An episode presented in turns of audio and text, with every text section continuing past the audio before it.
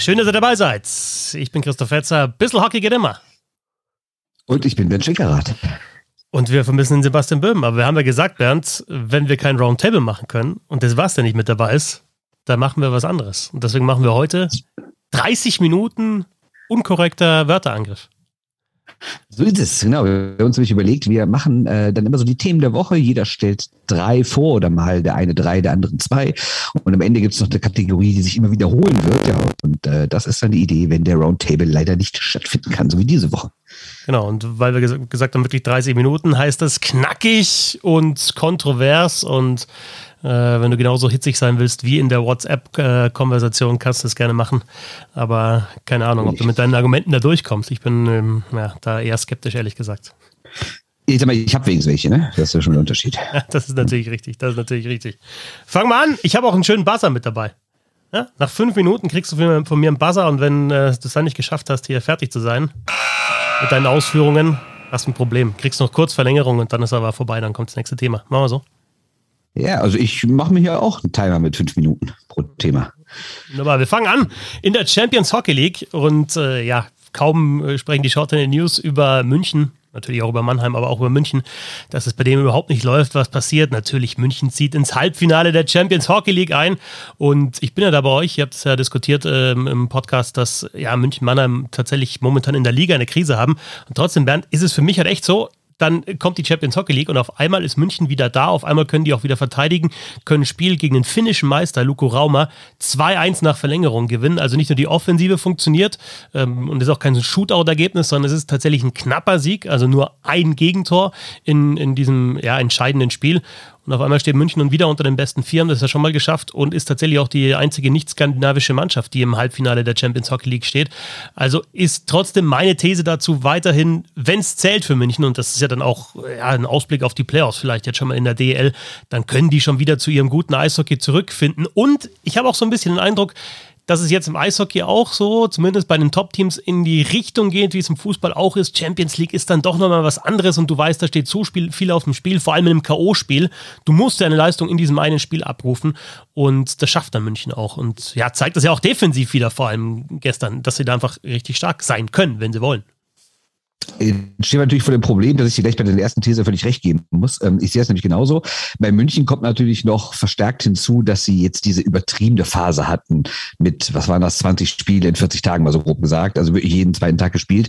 Und dass du da nicht bei jedem Spiel auf der Höhe bist und dir vielleicht auch selbst deine einzelnen Highlights setzt, ist ja völlig nachvollziehbar. Also ich meine, Leute, die andere Jobs haben, kennen das ja auch, dass sie nicht jeden Tag voll motiviert sind und wenn da was ganz Großes ansteht, dass man dann vielleicht eher noch konzentrierter zu Werke geht. Und ich glaube, so ist es bei München auch. Ähm, weil es kann ja nicht am Sportlichen liegen, dass die in Bietigheim eine 3 zu 1 Führung verspielen und es am Ende 3 zu 6 aus Münchner Sicht steht. Das muss ja andere Gründe haben. Klar kann man sagen, in einem Spiel kannst du aber ein bisschen Pech haben und es läuft einfach nicht, das kennt ja jeder und jede. Aber ähm, wenn das dann über Wochen irgendwie nicht so richtig funktioniert in der Liga, dann kann es ja nicht rein am sportlichen Niveau liegen, dann muss das ja irgendwas Mentales sein. Und das heißt, wenn sie wollen, wie jetzt halt in der Champions League, dann können sie auch wieder. Ne? Also ist ja nicht so, als hätten sie vorher komplett schlecht gespielt. Das wäre jetzt auch übertrieben. Aber es ist doch nochmal ein anderes Niveau da. Dieses eine Spiel ist dann vielleicht doch nochmal extrem viel wichtiger als die ganzen anderen, weil ja da auch ein paar Leute bei sind, die sind dann schon mal Meister geworden. Also nicht, dass ihnen die Meisterschaft egal wäre. Aber dieser Champions League-Titel ist ja vielleicht doch nochmal was anderes.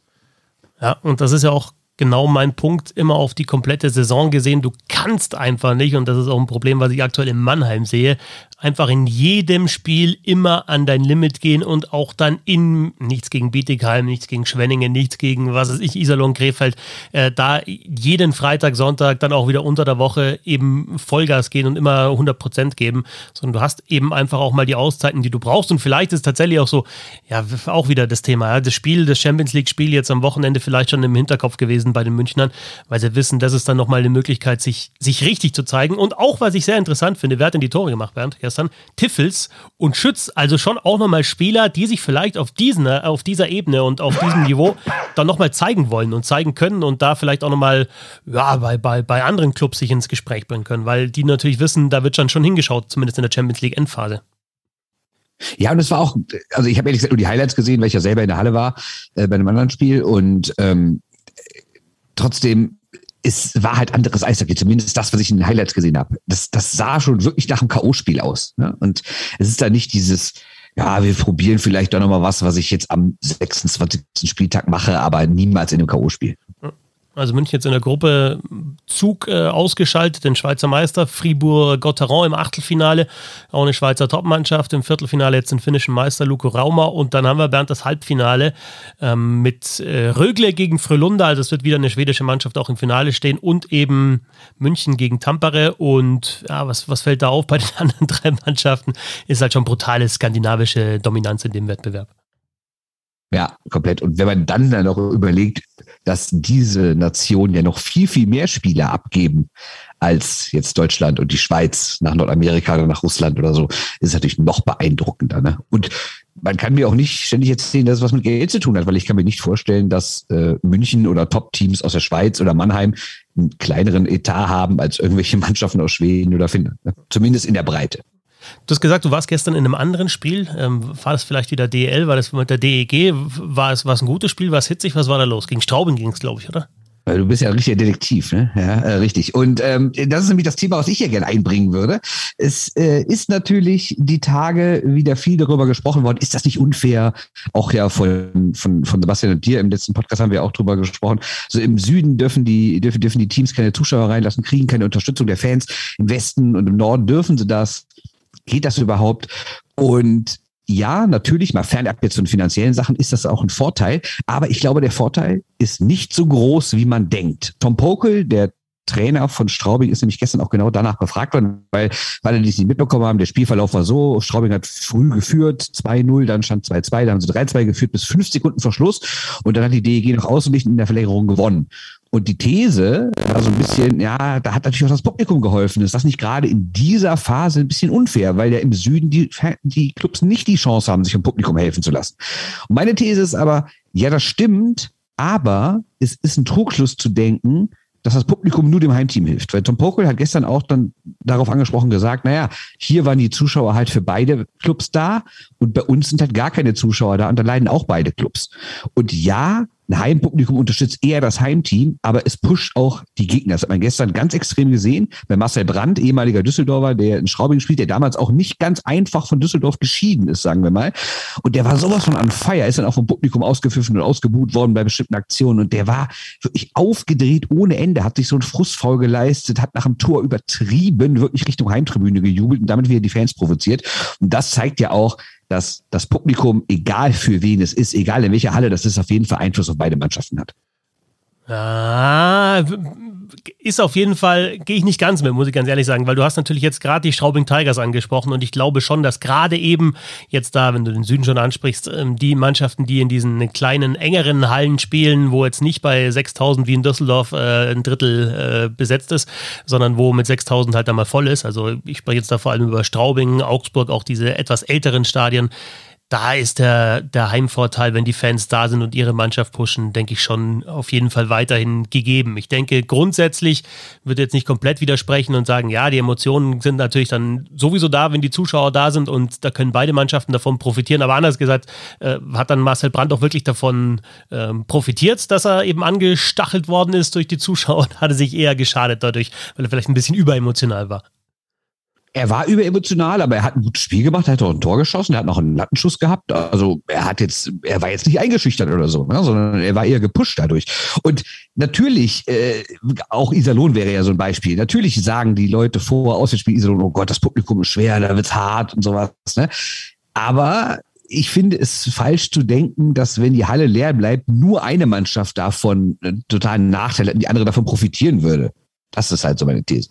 Und es gibt auch Auswärtsspieler, die tatsächlich teilweise dann, glaube ich, auch Bock haben, dann eben in solchen Hexenkesseln zu spielen und sagen, da fahre ich Ja, ich habe mich mal mit Daniel Kreuzer unterhalten. Der hat gesagt, wenn er in Krefeld, Iserlohn, Köln gespielt hat und besonders ausgepfiffen wurde, das hat ihn unglaublich gepusht. Ne?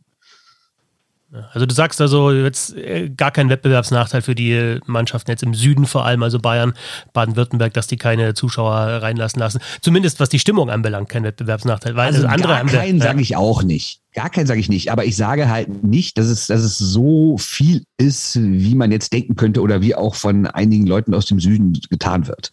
Ne, ich sage halt, für manche Auswärtsteams ist es auch großartig, wenn da Publikum da ist. Ja, trotzdem, also tatsächlich war ich jetzt auch. Oder anders gesagt, anders gesagt, stell dir mal vor, in der aktuellen Phase, so wie Mannheim gerade zu Hause spielt, wenn die Halle immer voll gewesen, glaubst du nicht durch irgendwelche äh, Stöhne und, äh, und das ist da und Pfiffe und Buhrufe und sowas, hätte man die Mannschaft nicht noch zusätzlich verunsichert? Also das kann ja auch ein Vorteil sein, ne? Ja, kann es, aber es kann auch ein Nachteil sein, also oder beziehungsweise es kann die Mannschaft wieder anstacheln. Also ich denke, wenn dann Zuschauer da sind, die Halle voll sind, dann ist die, muss die Motivation auch größer sein. Jetzt waren wir gerade vorher beim Thema Motivation bei Mannheim und München oder Kopf.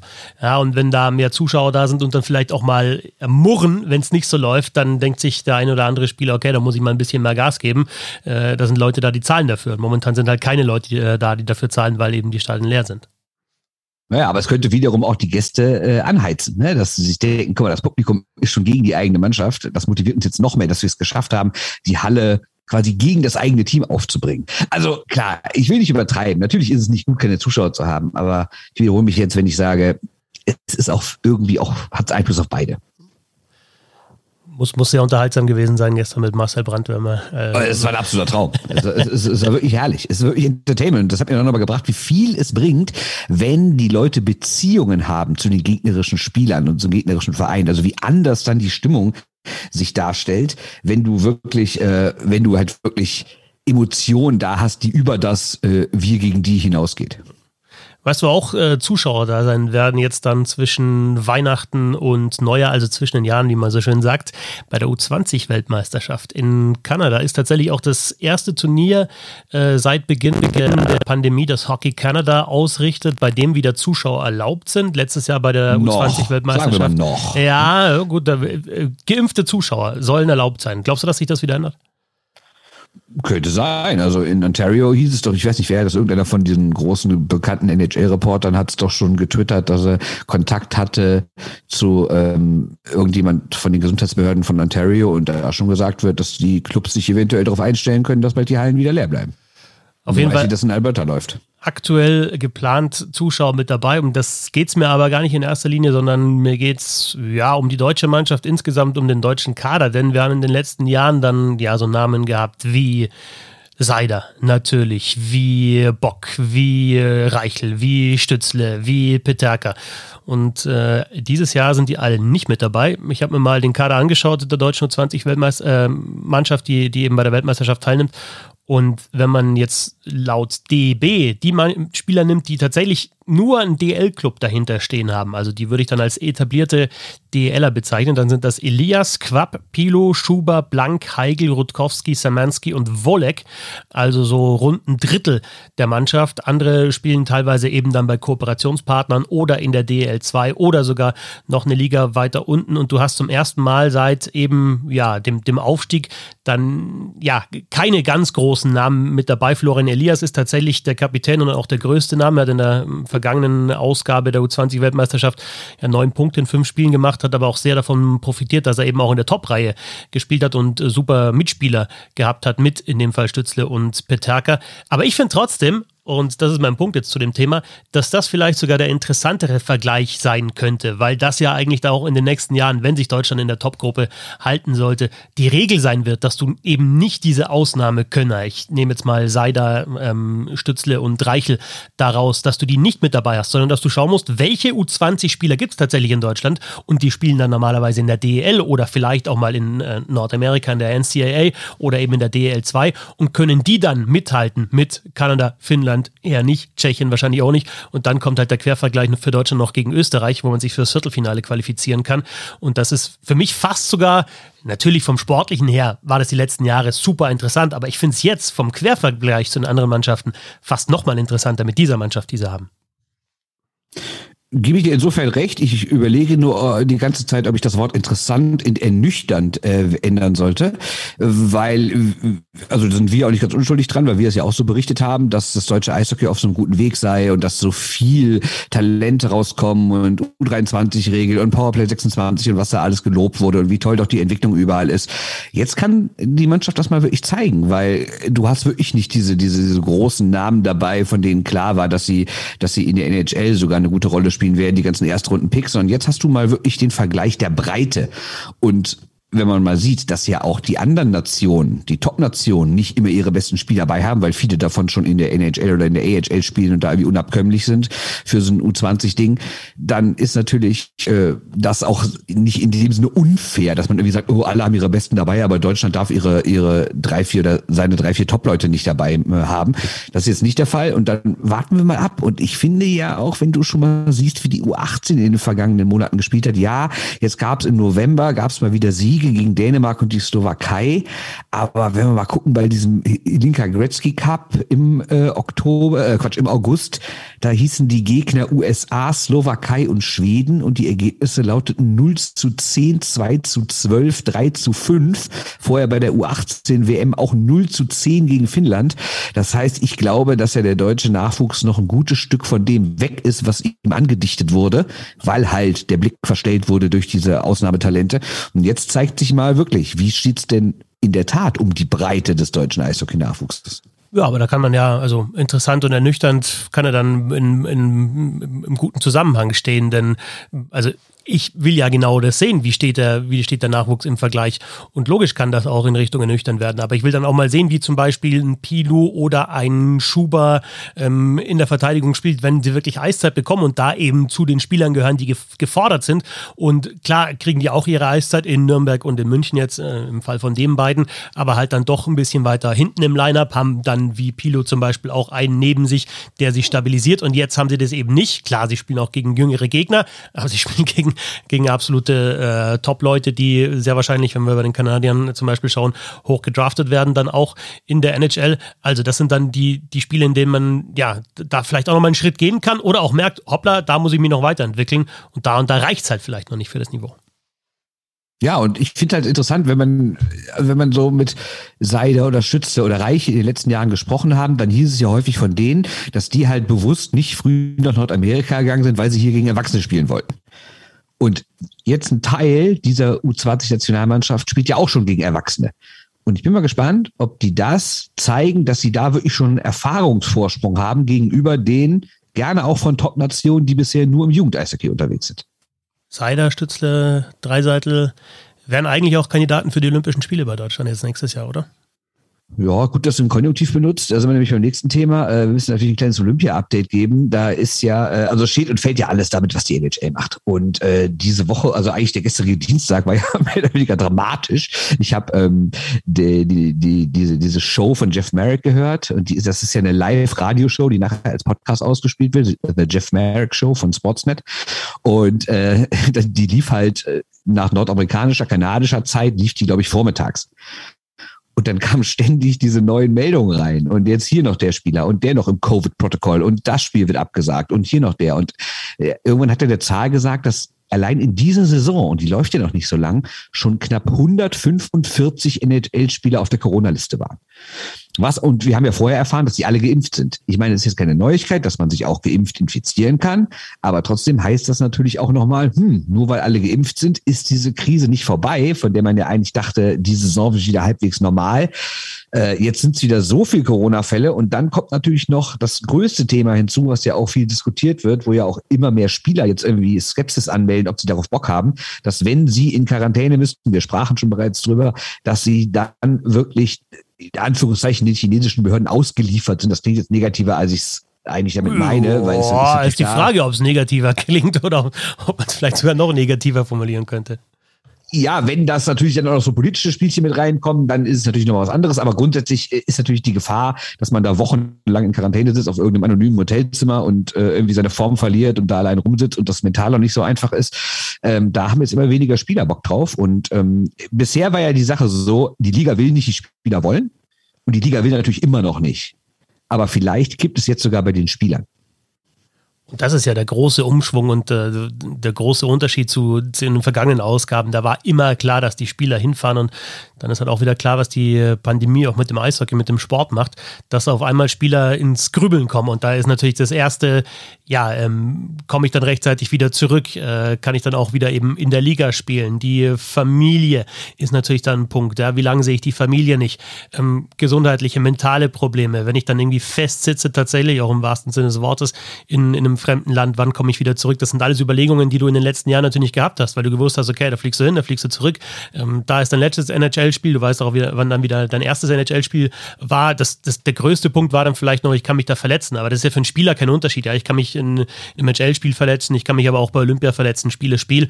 Und da, da kann man jetzt keinen großen Unterschied machen. In dieser Pandemie gibt es eben den Unterschied und momentan schlägt das Ganze wieder um äh, zum Thema, ähm, ob die NHL da vielleicht auch den Spielbetrieb unterbricht, ist ja momentan der Stand, ja, es geht so weiter, also jetzt kein grundsätzlicher, kein, keine grundsätzliche Pause, ähm, aber es gibt ja schon wieder Mannschaften wie die Calgary Flames, da heißt jetzt erstmal 16.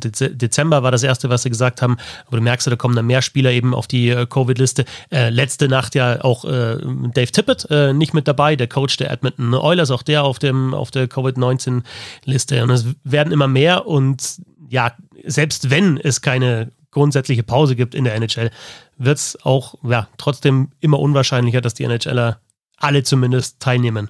Oder glaubst du, dass es dann so passieren könnte, dass ein paar teilnehmen und ein paar sagen, nee, da bin ich nicht dabei? Ich glaube nicht. Ich glaube, da wird es dann eher sein, komplett NHL ist dabei oder ist nicht mit dabei, oder?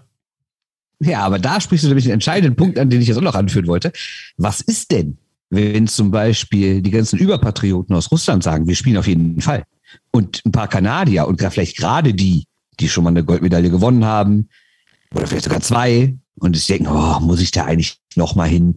Ach, ich habe doch das irgendwie schon abgehakt. Klar, so ein Conor McDavid oder, oder so ein Nathan McKinnon oder ein Steven Stamkos oder sowas, die würden wahrscheinlich eher noch sagen, das ist irgendwie mein Lebenstraum, hier einmal hinzukommen. Aber andere dann nicht. Und was passiert denn, wenn jetzt zum Beispiel die Russen und die Finnen und die Deutschen sagen, wir wollen auf jeden Fall spielen?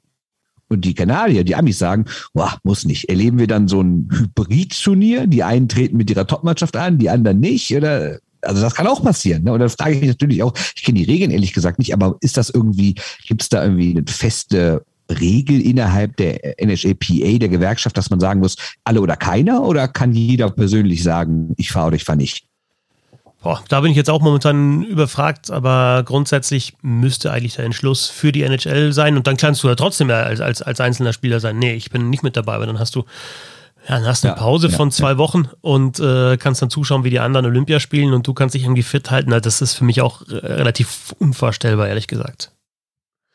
Ja, und grundsätzlich geht es ja auch bei weitem nicht alle NHL-Spieler an. Wir reden vielleicht lass es mal 150, 160 Leute sein und in dieser Liga spielen aber 800, 900. Das heißt, generell äh, ist das Thema ja eh nicht für alle interessant. Und wenn von denen, für die es interessant werden, dann aber auch nicht alle zusagen, ich bin echt gespannt, ob das nachher echt so läuft, dass die Russen da mit voller Kapelle auflaufen und die Kanadier mit so einer halben NHL, halben KHL noch einen Justin Poggi im Tor da auflaufen. Also bei Ovechkin hat man ja immer so den Eindruck, ähm, wenn dem irgendjemand äh, verbieten würde, zu den Olympischen Spielen zu fahren, dann würde er sagen, okay, dann ziehe ich mein Trikot aus und schmeiße es euch aufs Eis. Ähm, ja, der will halt den Triple Gold Club, ne? Also das ist auf jeden Fall seine letzte Chance. Der Mann ist 36, also mit 40 wird er nicht mehr äh, in Mailand übers Eis rennen, ne? Ja. Obwohl, wer weiß. Apropos Trikot auf dem Eis, äh, sollte eigentlich eine Überlang Überleitung werden, aber äh, das glaube ich nicht ganz mitbekommen. Es fliegen wieder nee. Trikots aufs Eis und ja, die kanadischen Teams, die machen jetzt dann, sind dann äh, bald sechs von sechs, äh, wo die Trikots aufs Eis äh, fliegen. Gestern oder letzte Nacht im Spiel der Edmonton Oilers gegen die Toronto Maple Leafs ja, da lag dann das Oilers-Trikot auf einmal auf dem Eis und alle fragen sich, wieso? Die haben doch so gut gespielt, die sind so gut gestartet, die waren so gut unterwegs. Vor allem McDavid und Dreiseitel scoren, wie sie wollen. Aber jetzt sechs Niederlagen in Serie mit dem, äh, mit der Pleite eben gegen die Toronto Maple Leafs. Und sie so rutschen schon langsam raus aus den Playoff-Rängen und wir haben wieder das alte Thema. Wir haben natürlich äh, Dreiseitel und McDavid, die weiterhin sehr, sehr gut scoren insgesamt, aber nicht mehr in der Geschwindigkeit, in der Pace, die sie am Anfang vorgelegt haben. Und wir haben dann das Thema, was wir, glaube ich, bei den Oilers schon seit 10, 15, 15 Jahren haben. Dahinter kommt halt dann einfach nichts. Also du hast äh, zu wenig Secondary Scoring, du hast äh, zwei Reihen, die funktionieren, ähm, aber sie funktionieren nicht mehr so gut und du kannst jetzt schon wieder vorausschauen, eigentlich in Richtung Playoffs. Was ist denn da mal, wenn es äh, Teams gibt, die eben sowohl die Dreiseitel als auch die McDavid-Reihe oder vielleicht dann die Dreiseitel und McDavid-Reihe, wenn sie zusammenspielen, ausschalten? Was kommt dann da dahinter bei den Edmonton Oilers? Und die Antwort ist eigentlich relativ einfach. Äh, es kommt einfach zu wenig. Es kommt eigentlich so gut wie nichts. Also zuerst mal muss ich dir was Persönliches sagen, damit hier ein bisschen Tension reinkommt. Äh, absoluter Skandal, wie du mich heute Morgen gespoilert hast. Ähm, äh, kurz äh, ein Schwank aus meinem Leben. Ich kam gestern Abend aus Düsseldorf von der, aus, der, aus der Halle nach Hause Und, äh, Kurz noch Marcel Brandt beschimpft. Ja, ja noch ein bisschen Marcel Brandt beschimpft. Dann war ich so, weiß ich, ich habe doch so bis halb drei, viertel vor drei NHL geguckt und dann äh, war aber um drei Uhr Edmonton gegen Toronto und ich dachte, großartiges Spiel, Matthews gegen McDavid, fantastisch. Aber bin ich jetzt zu sehr im Eimer, aber ich habe ja den Vormittag frei. Also werde ich mich schön äh, werde ich schön versuchen, das Ergebnis nicht herauszufinden, werde mich aufs Sofa setzen heute Morgen und das Spiel gucken und ich äh, tat genau das und äh, es liefen gerade wirklich ist es kein Witz, wirklich die ersten zehn Sekunden dieses Spiels und dann hat mir Herr Fetzer geschrieben, komm, wir reden nachher über die Krise der Oilers, die gewinnen ja gar nicht mehr. Ich so, danke. dann brauche ich dieses Spiel auch nicht mehr gucken, hab's aber trotzdem getan. Ich habe es mir trotzdem dann auch komplett angeguckt, weil ich kannte ja das konkrete Ergebnis nicht und da ähm, kam dann eine schöne Einblendung zwischendurch, die genau dazu passt, was du gerade gesagt hast, nämlich da war, da kam die Frage, vor diesem Spiel gestern Nacht, in den acht Spielen zuvor, wie viele Tore haben denn Spieler aus der dritten und vierten Reihe der Oilers gemacht. Und die Anzahl ist genau null. Also wirklich null, kein einziges. Und da fragt man sich natürlich, wie will man denn überhaupt Spiele gewinnen, wenn man immer nur darauf angewiesen ist, dass die absoluten Topstars regelmäßig in jedem Spiel ein, zwei, wenn nicht sogar drei Tore schießen. Das geht ja gar nicht. Und ich habe mir deswegen auch nochmal kurz die Statistik eben bei Natural Stat angeguckt.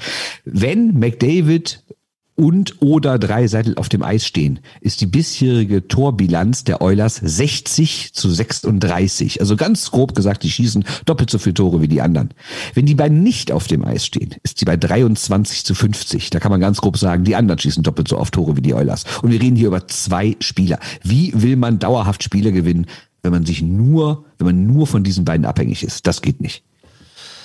Ja, und um, mal schauen, wie sich das in Richtung Playoffs entwickelt bei den Oilers. Wir sind bei der Person der Woche angelangt. Wir haben am Schluss hinten raus immer noch eher jeder eine Person der Woche dabei. Und Bernd, bei mir ist es äh, heute Sebastian Furchner, weil der ist jetzt nicht bei 1000 Spielen, sondern der ist mittlerweile bei 1100 DEL-Spielen äh, gelandet. Natürlich einer der Dauerbrenner in der deutschen Eishockeyliga.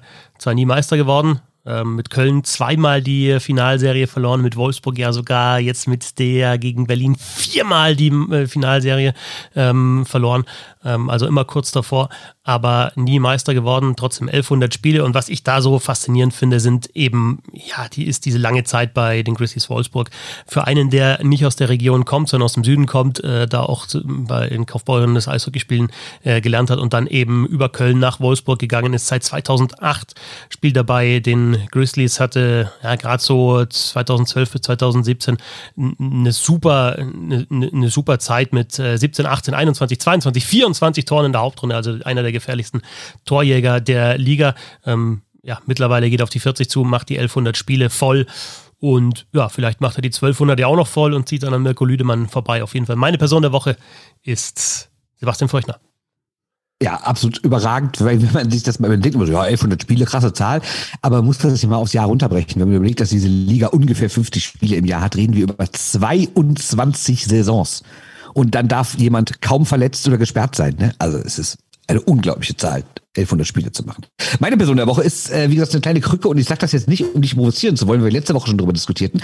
Äh, ist nämlich Trevor Seagrass und nicht, weil dieses Tor, äh, was er vorbereitet hat, war zwar schon vergangene Woche, aber in dieser Woche sind so viele Debatten darüber entstanden und ich finde, das ist eine echt, ich finde, das ist eine Debatte, die gut ist, weil sie erstens geführt werden muss, wie soll dieses Spiel laufen?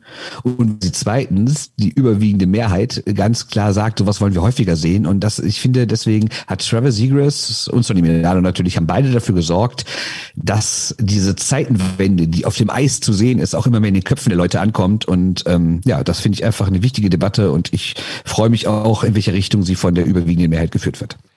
Ja, und äh, schön, dass ich dann mich äh, bei Tortorella-Videos und Aussagen äh, muss taggen lassen, also um das auch nochmal richtig zu stellen. Ich habe überhaupt kein Problem damit, dass sich das Spiel weiterentwickelt. Ich finde auch nicht, ähm, dass uns das alte Spiel verloren geht oder wir schauen müssen, dass eben das Spiel der 90er Jahre, dass wir das irgendwie äh, erhalten müssen, so wie Eishockey früher gespielt worden ist. Ich mag einfach, und ich habe es oft genug gesagt, warum brauchst du jetzt auch nicht mehr erklären, diesen speziellen Move, dieses Legen der Scheibe auf den Schläger nicht besonders Ich mag Kreativität. Ich habe äh, Seagrass bei der U20-Weltmeisterschaft äh, letztes Jahr schon sehr, sehr gern zugeschaut. Ich schaue ihm in der NHL gern zu. Ich mag, wenn Spieler neue Sachen ausprobieren. Ich bin kein großer Fan dieses Moves und ich finde auch, klar, Debat Debatten auslösen, schön und gut, aber ich glaube, jetzt hat jeder auch mal was dazu gesagt und dann reicht es auch irgendwann wieder. Genau, jetzt reicht doch. Aber diese Woche fand ich, konnte man nochmal sagen, weil er hat jetzt auch, er, hat ja ein paar Interviews gegeben und er hat da echt auch gute Sachen gesagt. Ne? Und das, ähm, was ich sehr interessant fand, ähm, er und Sonny Milano sind beide im ESPN-Podcast interviewt worden und äh, Sonny Milano hat dann irgendwie so gesagt, dass seine Trainer ihm immer versucht haben, so Sachen auszureden, wenn er solche Ideen hatte im Training. So, und das zeigt das aber bloß nicht im Spiel. Und Sigurds hat genau das Gegenteil erzählt, dass die Trainer ihm gesagt haben, ey, großartig, wenn du das im Spiel auch kannst, fantastisch. Ne? Und da zeigt, und die sind ja fünf Jahre auseinander. Der eine ist 25, der andere ist 20. Und ich, da siehst du schon wirklich, vielleicht, wie sich auch in diesen fünf Jahren die Trainer geändert haben, dass auch jüngere Leute reinkommen, die mehr Bock auf Kreativität haben. Also nicht falsch verstehen, ich bin auch kein Freund von Tricks um des Tricks willen. Ne? Mal so ein ganz blödes, banales Beispiel. Ich spiele mit ein paar alten Freunden von mir regelmäßig FIFA auf der Playstation.